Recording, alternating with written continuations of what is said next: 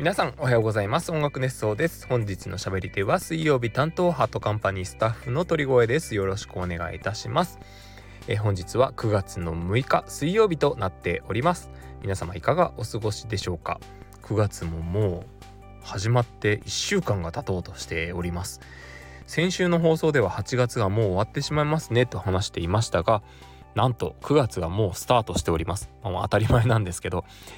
ああっという間ですよね。本当に。毎週毎週このあっという間だあっという間だって言ってますけど本当にあっという間だなと思っています。まああとですね今回の放送ですよ。あの実はナンバーがですね811となっておりまして、えー、僕にとってみたらすごく意味深いというかとても嬉しい番号なんです。覚えていらっしゃる方はお気づきになっていらっしゃる方もいるかもしれないですけれどもえー、私鳥越の誕生日が8月11日ということでこのナンバー811はこれまで人生の中で一番親しみのある3桁の番号と言っても過言ではありません。ということで今回811回目の音楽熱奏をスタートしていきたいと思います。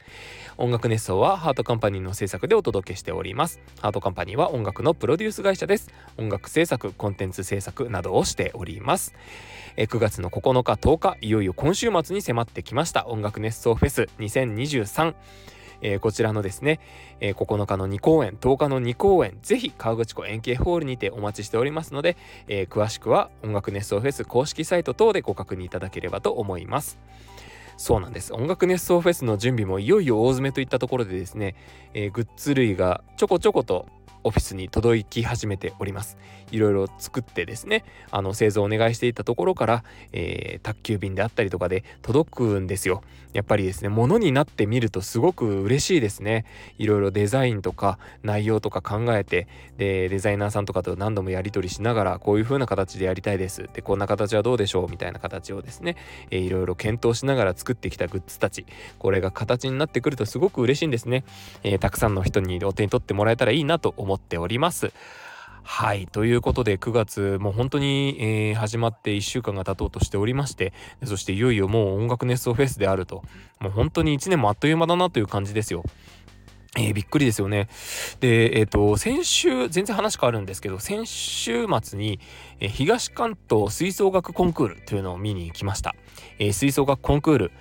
僕の住んでおりました。というか僕が出場しておりました福岡県ではですね地区大会があってでその地区の代表者が、えー、福岡県大会に進んでで福岡県大会の代表者が、えー、九州大会に進んで全国大会に進むと。で4段階かな？えっ、ー、と4 3 3つ勝ち抜かないと、えー、全国大会には進めないというようなシステムになっていました。で東関東大会はというとですね、えー、まず県大会というか地区大会の県大会なのか、えーと、例えば東神奈川大会なのかな？を進むと,、えーと、とこの東関東大会に進めるんだったかな？でもなんかその地区とか、えー、地域によって全然その、えー、システムがというまあ基本的なシステムは一緒なんですけど勝ち抜きの回数が違ってくるというような感じになっているそうでしてこれを僕は今回初めて知ったんですけれどもまあ、吹奏楽コンクールの面白いところはですね、えー、出場校皆さんに金、銀、銅の3種類のあの、賞が贈られるわけですよ。で、金賞、銀賞、銅賞というふうに分けられまして。で、その金、銀、銅の中で、さらに金賞の中で、えー、次の大会に進める代表校っていうのが決められるわけですね。で、東関東大会でも、確か6 5、6校の高校が、高校が、えー、金賞を取りまして、その中から3校が全国大会の駒を進めたわけですけれども、いや、本当に、あの、チケットが3部制になってて、えー、1部、2部、3部に分かれてるんです。で、僕が見に行ったのは3部だったんですね。で、完全入れ替え戦になってまして、えー、3部の高校の出場校たちの演奏を聞いて、で、そして表彰式をロビーで見学しました。で、なぜロビーかというと、え表彰式は関係者だけ、まあ、出場校の皆さんが指定席で見るためのものだったんですね。まあ、なので、ロビーで中継を見てたわけですけれども、なんか、自分が高校の時に出てた吹奏楽コンクールと空気とか雰囲気とか、まあ、その何ですかね会場も違いますし地域も全然違うのにで年代も違うわけじゃないですかなのに全部それがもう本当に懐かしいあの時のまんまだなっていうのがなんか脈々と受け継がれているんだなというようなことがすごく感じましてすごいなんか感動しましたね。なんか感動したって言ってこれ一言で言うとすごくあっさりした感じの言葉になってしまうんですけれどもかこの吹奏楽コンクールというような一つのえー、ですかね。あのー、野球でいうところの甲子園みたいなのなんですけど、まあ、サッカーでいうところの国体なのかな。あのてあ1月にやってるじゃないですか。年明けからやってますけど。あ年末年始かやってますけど、まあ、そういったなんかこう一つの集大成みたいなところに青春をかけてぶつけていくみたいなのってすごく熱いですよね。いいですよね。なんかこう大人になってからだとなかなか味わうことができない感覚ですけどこうやってあのー、コンクールとか、まあ、そういった大会スポーツとかもそうですけど見に行くことによってその一辺を味わわせていただけることがなんかその幸せだなというふうに思いましたね。大人になってからでもこういうのってなんとなくこう懐かしい気持ちで見ることができるっていうのは、まあ、それぞれに大人の大人なんですか？皆さんの大人としての、えー、これまでの青春時代っていうのがあってあったからこそみたいなことがあると思うんですよ。まあ、なので吹奏楽コンクールを僕は今回見に行きましたけどきっとこの吹奏楽をやってない人でも感動できると思いますしいろんなドラマっていうのがあの感じていただけるんじゃないのかなというふうに思いました。いやでそれでですねそのまあもっとその吹奏楽コンクールのことを話をしようかなと思ってたんですけどそれよりもという感じで あの会場が水戸にありましてえ、ー、と水戸はですね僕はあの音大生音大在学中からえ、ー、とその地域の、え、吹奏楽部の中学生のための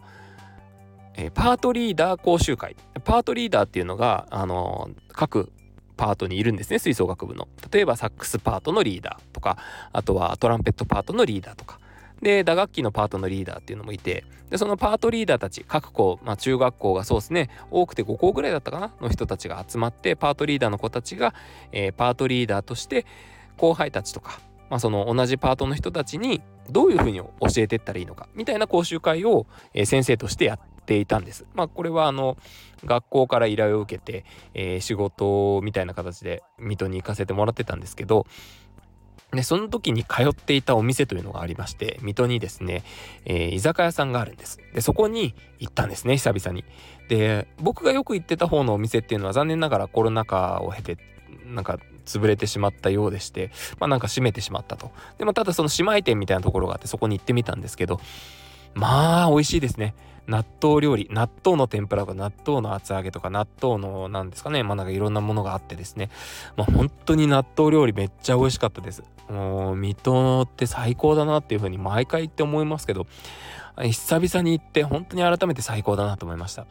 どの料理もうまい。本当に。まあ、あのあんこう鍋を本当は食べたかったんですけど、まあ、全然時期じゃないので食べられず。で結局その僕がよく行ってたお店に行ったんですがもう本当に美味しいんですよね。もうぜひ水戸にお立ち寄りの際はぜひあの伺ってみてはいかがでしょうかという感じなんですけれどもあのタゴ作さんというんですけどぜひ行ってみてください。もう東京からでもそのいろんな場所からでも行って食べる価値ありだなっていう。でそしてですね何よりも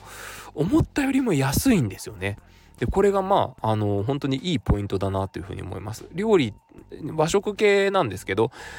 東京で食べるともうちょっとするだろうなみたいなのがちょっとお手頃な価格で食べれたりとか、まあ、そういったことがあるので本当に地方のそういう地方って言ったらちょっと変ですけど東京からちょっとあの車でそうですね2時間ぐらいかけて行ったのかな？っていう距離感にありながら23時間だったかな？まあちょっといまいち覚えてないですけど、まあ、そのぐらいの距離にありながら、まあ、そのぐらいのコスパの良い食事をとることができると。で血のもの地のものが食べれると。ですごいいいですよね。本当に旅ってうんいいなというふうに思いました。